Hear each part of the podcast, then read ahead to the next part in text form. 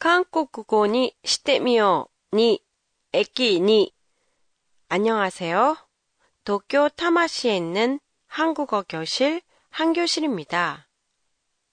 오늘도 여기나 전철 안에서 볼 수 있는 안내 표지판을 한국어로 바꿔보겠는데요.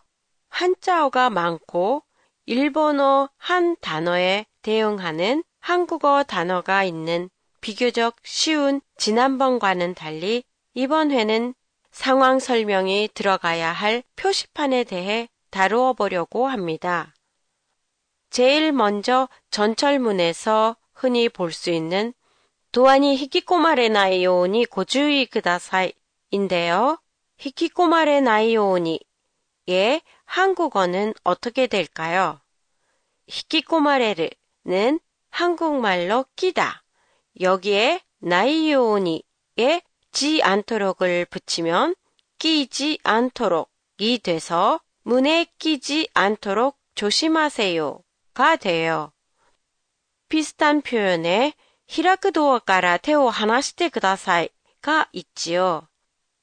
테오 하나스를 직역하면 손을 떼다, 멀리하다지만 손을 멀리하다는 없는 표현이에요.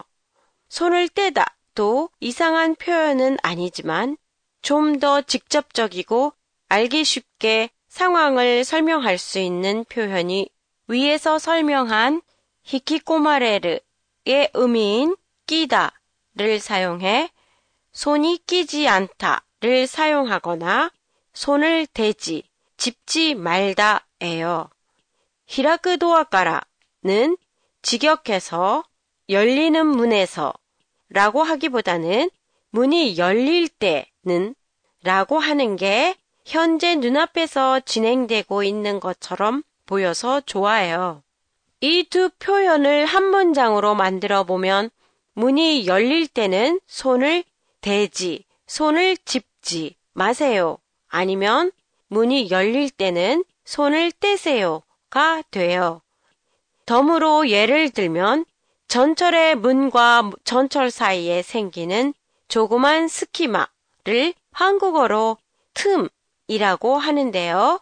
문틈, 창문틈, 발틈처럼요. 문틈에 물건이나 손이 끼지 않도록 조심하세요.